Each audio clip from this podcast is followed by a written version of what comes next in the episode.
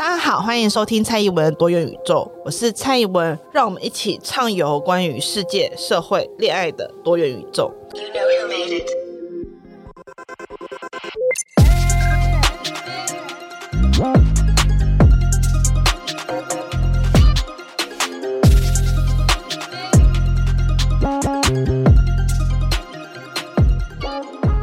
台尬侯，我是蔡依文，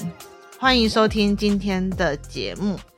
今天算是紧急突入的一集，因为我上次其实已经说，诶，可能会很久才玩完《离之轨迹》，所以就会暂时不讲轨迹系列。但是 你知道吗？人心就是这么的多变。我最近把它玩完了，所以呢，在把它玩完之后呢，刚好又看了《芙莉莲》，所以我今天就想要来讲讲这一代的轨迹，就是《离之轨迹》第二部曲。我可能就会以《离之轨迹二》以及葬送的芙莉莲这两部作品来稍微聊聊时间这件事。那为了要鼓励大家去玩电动以及看原作，因为我觉得《离之轨迹》跟葬送的芙莉莲都是非常值得自己去玩以及自己去看的作品，所以我会建议大家，如果你是很在意爆雷的人，那可能要稍微跳过这一集，先去听听。其他集的内容，或者是如果你还是很想要听的话，我会建议你至少看过前四集的《葬送的福利莲》，可能比较不会被爆到很大的雷。因为《离之轨迹》我不可能叫你去玩完才过来听嘛，所以《离之轨迹》的雷大概是无法避免的。可是我都会尽可能的不去描述到。剧情我觉得最精华的部分，就是我会直接去分析剧情，而不去描述剧情内的细节。如果你听完这集过后，你觉得还不错，想要去看的人，你可以保有一些新鲜感，以及让你想要继续琢磨下去的心情。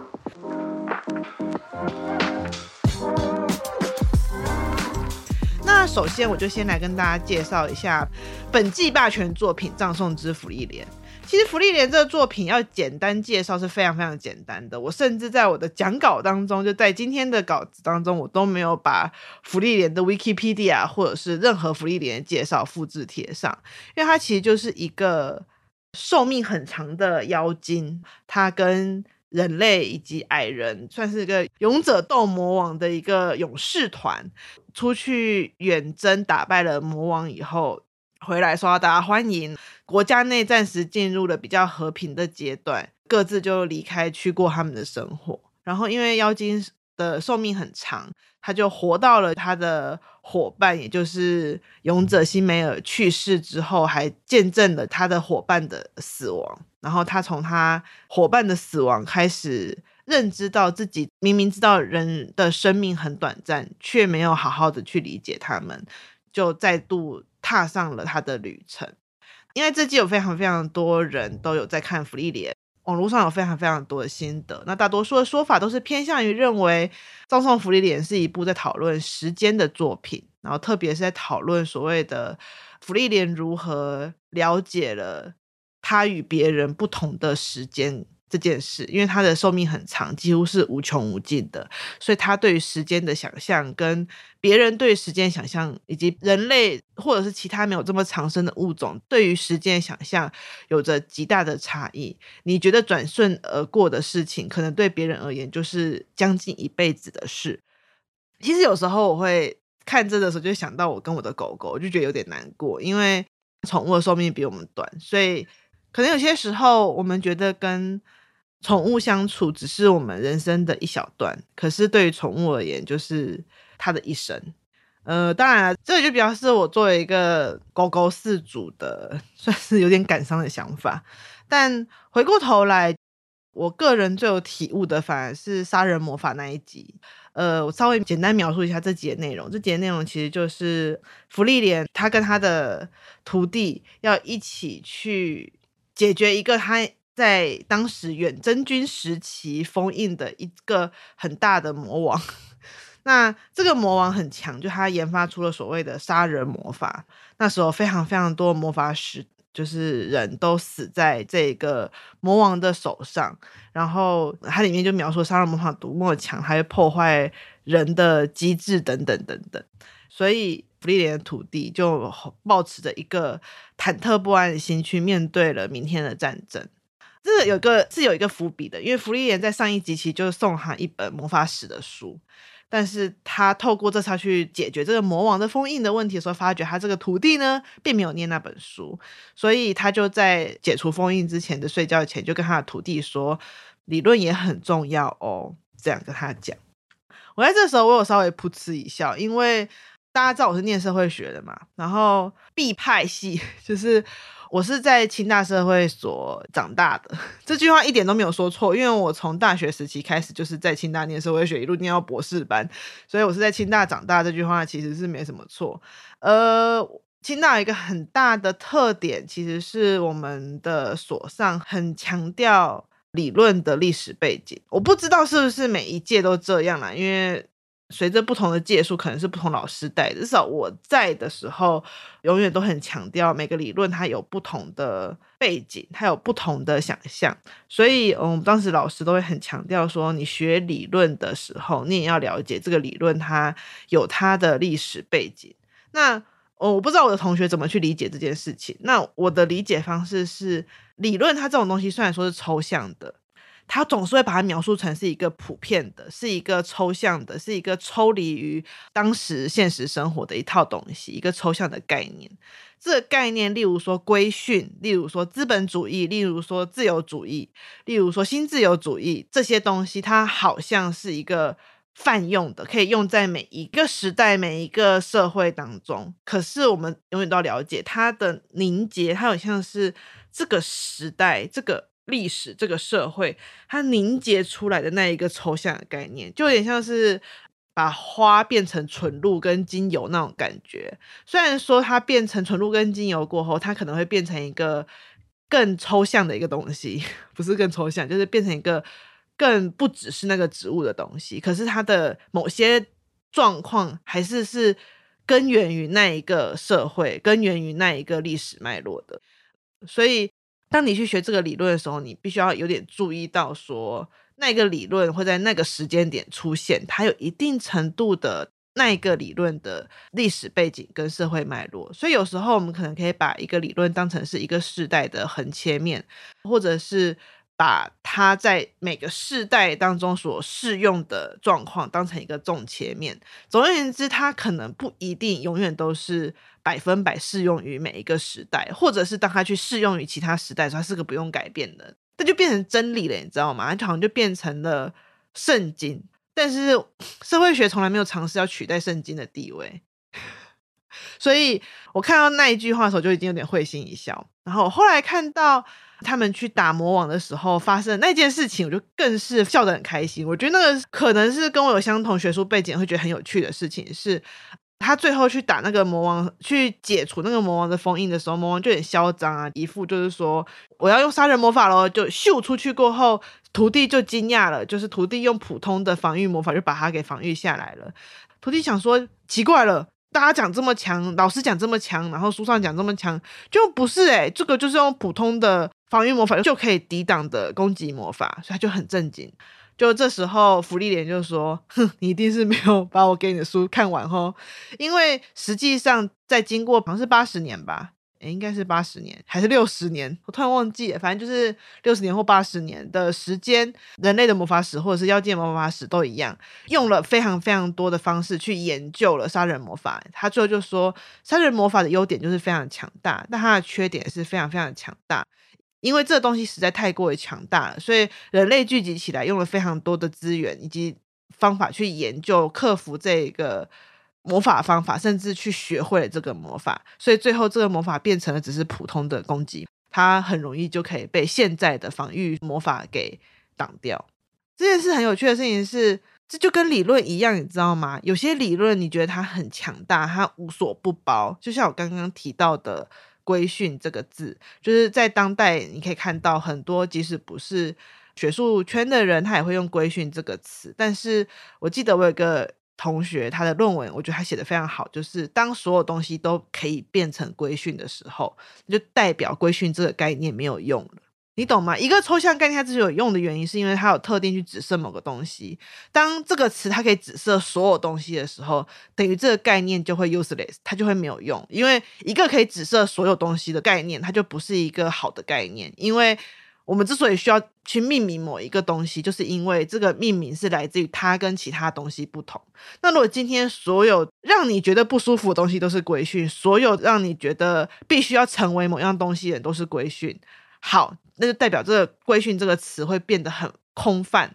会变成没有内涵，它就会没有用了。所以可以说，杀人魔法就此成为了一个普通的攻击魔法，就有点像是当我们把一个专有名词把它腐烂的使用的时候，它就会变成一个没有用的专有名词。人类是很聪明的，人类会用很多方式去稀释一个东西的强度。简单来说，就是这个杀人魔法，难道它不强吗？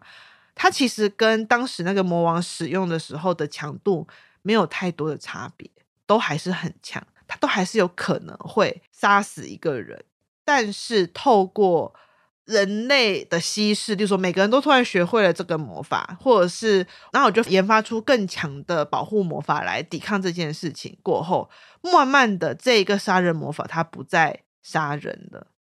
所以这就是人类厉害的地方。嗯、我要说的是，虽然说很多人认为葬送的芙莉莲是一个遗憾的爱情故事，我没有说不是啦，它确实是一个带着遗憾感情的故事。无论芙莉莲对辛梅尔到底有或没有爱情，辛梅尔是勇者的名字哈，就是因为勇者过世了嘛。然后无论芙莉莲对于辛梅尔的情感是或不是爱情，它确实都是一个遗憾感情的故事。可是我更倾向于会觉得，芙莉莲虽然是主角，但是这整部剧当中最主要要描绘的对象却不是妖精，而是人类。是在漫长的历史当中，妖精作为一个长生种，它去对照出人类如何作为一个整体，像是在杀人魔法这一集当中就很。明显的强调出人类作为一个整体，他们可能单一是永远都没有办法赢过芙莉莲，或者是没有办法去赢过这个魔王的，他可能会被杀死。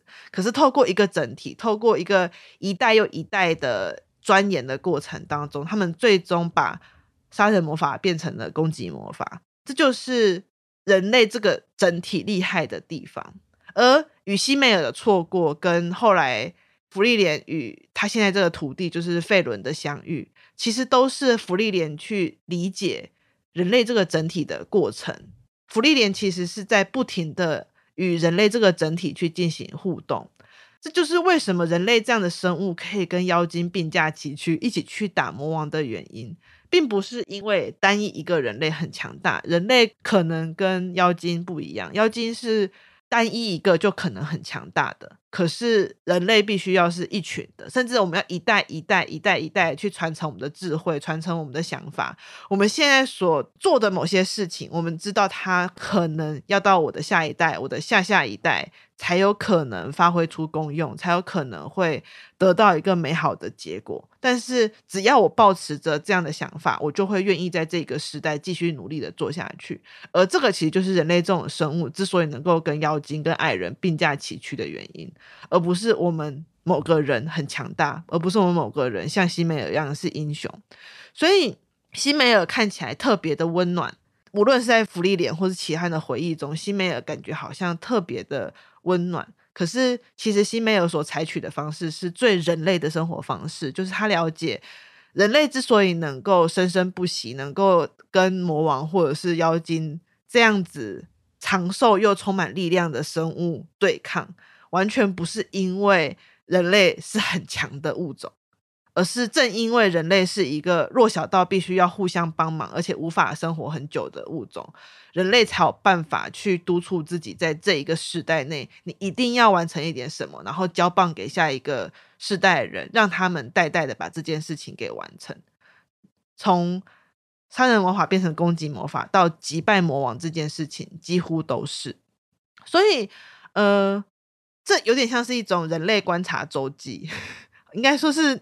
若按照福利莲的岁月考量，应该是人类观察百年记或十年记，就是他以一个长生种的状态去观察一个必须要透过这种方式来代代成为一个能够让下一个世代，让在下一个世代变成可能安居乐业、可能击败魔王、可能击败一条龙的族群，他从旁看到的这个世界是什么样子的？他有没有可能去与人类作为一个整体去和平共处，去好好的生活？这我觉得是我在福利连这边比较看到的一个状况。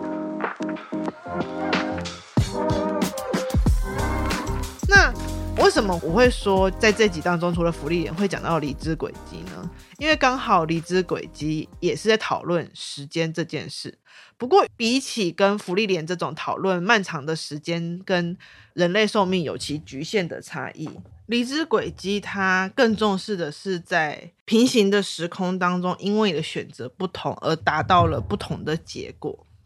怎么说呢？因为离枝轨迹其实它所使用的游戏机制有一点点像是之前创之轨迹那样子，就是故事会有多线的并行。可是它这边的多线不是不同角色之间的互相影响，它这边的多线是同一群人，他们因为碰到了某些。力量，所以他们会一直不停的重复，可以去修改自己的过往。简单来说，就是它可以时间回溯啊，时光回溯。但是，一开始时光回溯，你在玩前期的时候，其实是你会有 benefit。例如说，你在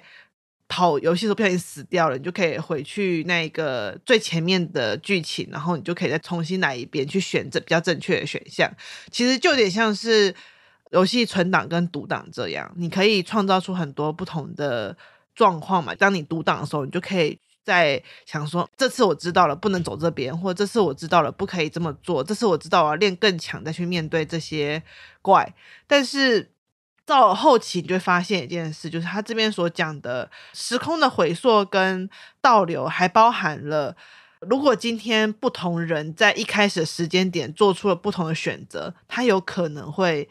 成为不一样的人，所以这些人当他的时间被受到影响的时候，他可能就会成为了主角的敌人，或者是成为了一心相信好像并不存在于这个世界上事实的人。例如说，里面就一心相信自己喜欢的人被主角群干掉的角色，或者是甚至最后主角群内也有过他已经完全遗忘了曾经跟主角。其他人相遇的记忆，而是回到了最原始的那一个状况中，他做出了抉择，于是他就产生一种想象，是认为主角这群人是有问题的，而他唯一能够采取的方式就是冷酷的把他们杀死。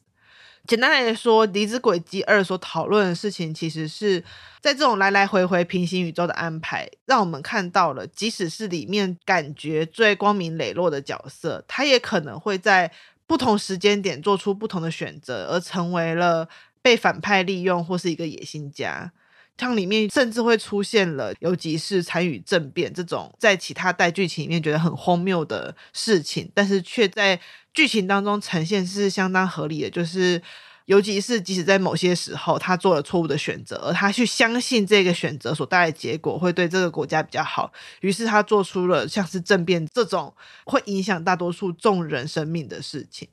所以，他其实是一个在讨论每个人都有可能会变成坏人。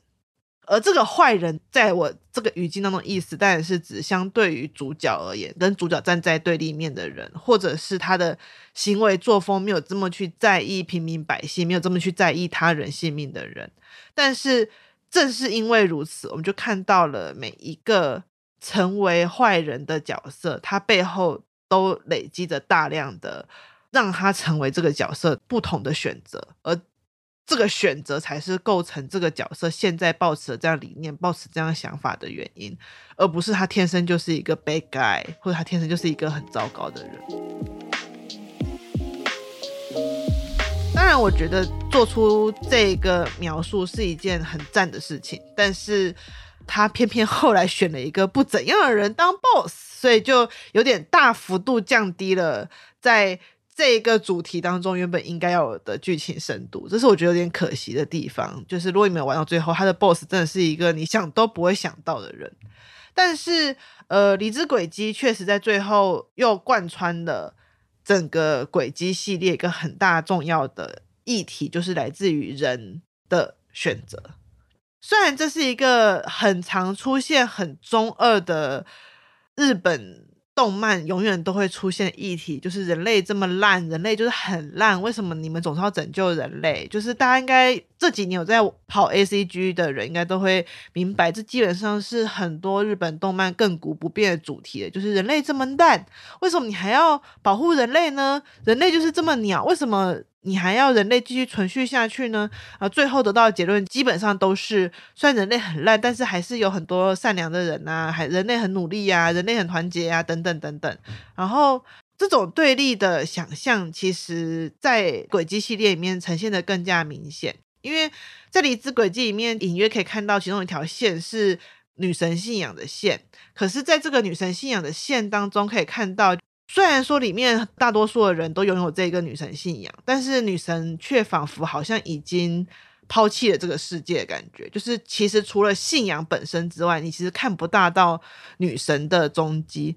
甚至比较常看到是在女神信仰之前所谓的古文明文物在。前几代轨迹当中扮演的角色，而这些非女神信仰的所谓的古代圣物或是古代遗迹，在轨迹世界安排里面，它是属于已经抛弃了这个世界的呃一群人。所研发出来的科技跟武器，而这个已经抛弃，其实有两种可能：一种是他们可能去了更好的地方，一种可能就是他们死掉了，就是全部这些文明都灭绝了，所以没有任何东西延续到之后。总而言之，这一些古代生物、这些古代遗迹，其实贯穿了整个轨迹系列的故事，而也从那些使徒，我里面有提到，就是轨迹系列当中有一个神秘的，有点像是恐怖。组织或者是宗教组织的组织，总之他们就是比较站在跟教会对立的角色，然后他们有自己的。道德观有自己的世界观，然后他们就是比较站在一种呃人类好像没救啊的立场上去面对这些东西。那主角总是站在人类好像还有救的状况下去对抗杰瑟这个角色。但有趣的事情是，离子轨迹的一二其实最主要要对抗的对象都不是杰瑟，他们在对抗的对象都反而是另一群人类，或者是我不知道怎么形容，诶，比较像是。他们在对抗的对象反而比较像是这一个国家，因为原本就设定共和国是一个多民族国家，然后他们在这个多民族国家当中，它里面有设定是东方的，因为我们现在的故事都发生在西方的大陆上，那东方的大陆被描述成是一个比较荒凉的地方。那共和国因为靠近东方的缘故，所以会有大量东方的移民过来，所以在这种状况之下。呃，共和国本来就有所谓的多元民族的一个问题，所以共和国的内政问题比起另外几国是来的大很多的。因为虽然说之前有提到帝国内部的党争嘛，或者是克洛斯贝尔自治州他们之间是有帝国派或共和国派这种争议在，可这种争议比较像是来自于在国外势力的影响之下。或者是在于内部本身的一些腐败情况下而出现的两派的对立，这些东西并不会直接导致国家体制的改变，或者是你对这个国家的信念整个的翻转。可是，在共和国内，它更明显的是创造出来一种隐含的，你知道这个国家内现在的兴盛是有炸弹的，就是那个炸弹是在的，而。你基本上可以很明显感觉到，作者就在告诉你说，这个炸弹就是来自于这个国家现在是依靠强大的武力加上帝国的赔款在维持这个强盛，所以这个强盛一旦开始稍有减弱的时候，这个国家就会去找代罪羔羊，而这代罪羔羊很容易就可能是国内的移民，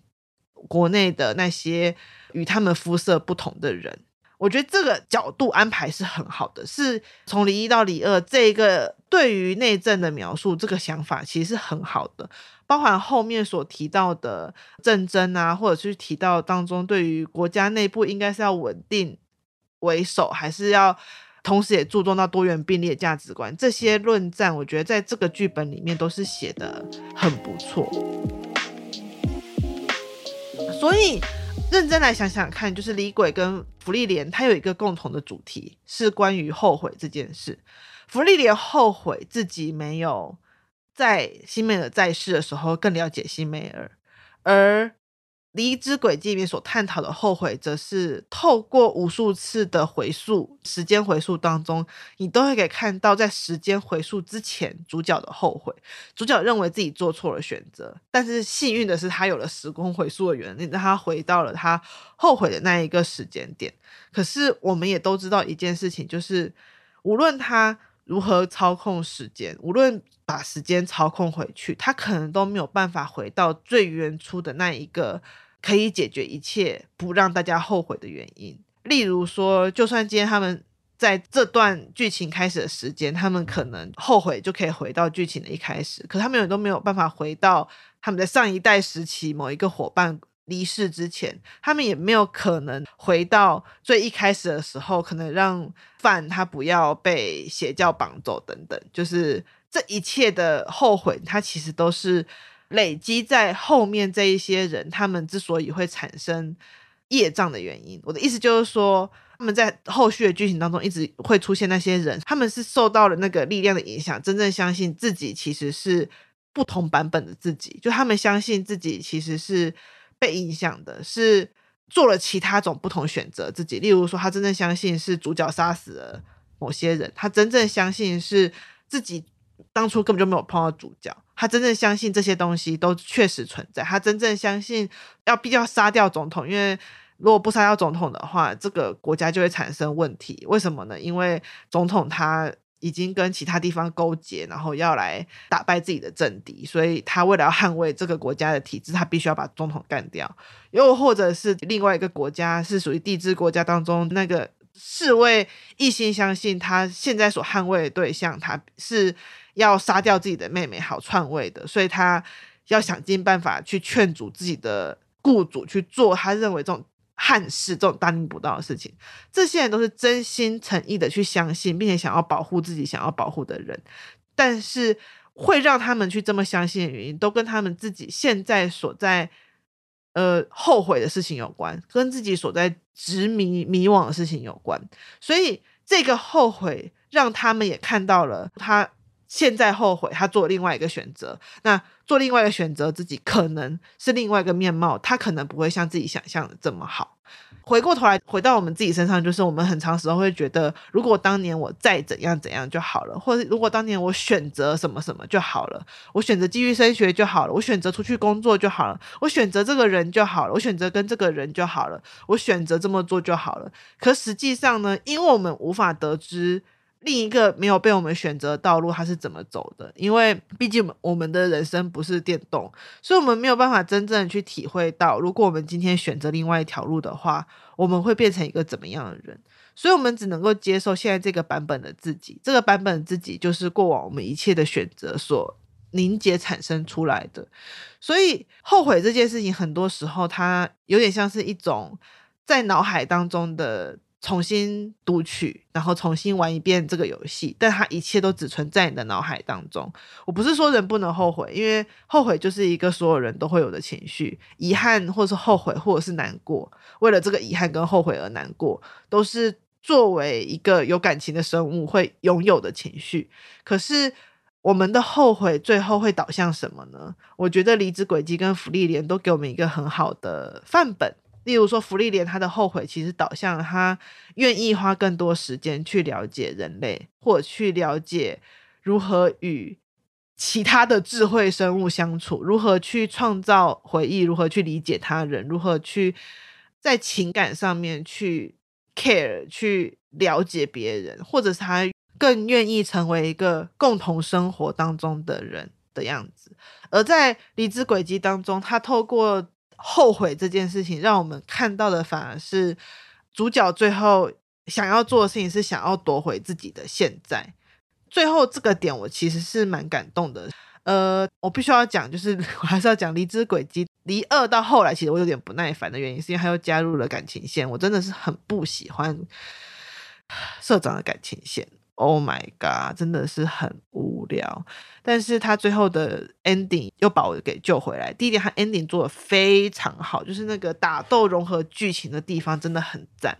接下来就是他把几个在空轨以及乃至于呃闪轨等等的线给收回来，他又让我们看到了，就是人类其实虽然会后悔，但他们同样拥有保护现在的力量。正因为现在对他们而言存在着重要的意义，我们都知道我们只有现在，所以我们在脑海里面会不停的浮现：如果当初我没有做这个选择就好了；如果当初我没有做这个选择，我可能就是其他人。但是无论如何，我们能够捍卫的只有现在，所以他们最后是把自己的现在给夺了回来。因为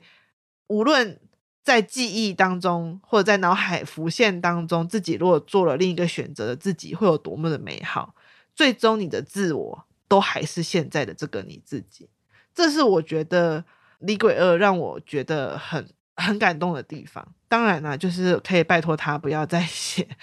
异性恋的线，真的就是 OK。社长，你真的不适合写任何异性恋恋爱，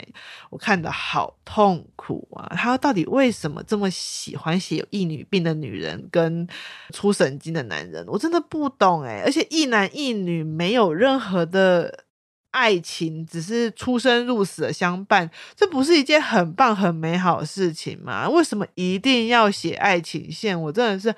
很不懂哎。虽然说社长应该是不会 听到我的抱怨在这个 podcast 里面，但是我真的要再次再次跟社长说，看看帝国野餐。再看看李一没有恋爱剧情的情况下都很成功啊！这个剧情其实李二也是，只要删掉感情线，一切都很美好。所以我再次在这边，如果法康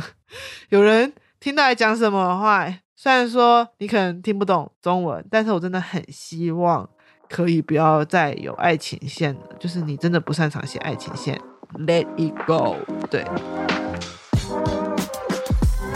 今天就是我要用。离职轨迹以及芙莉莲来跟大家讲讲时间这件事情。那最前面其实在讲说，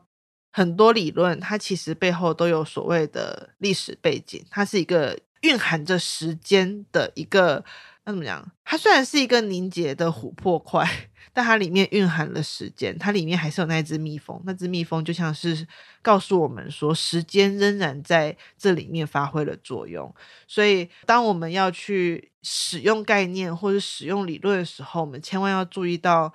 不同的概念，它背后可能的历史背景、历史脉络可能会跟我们所想象的很不同。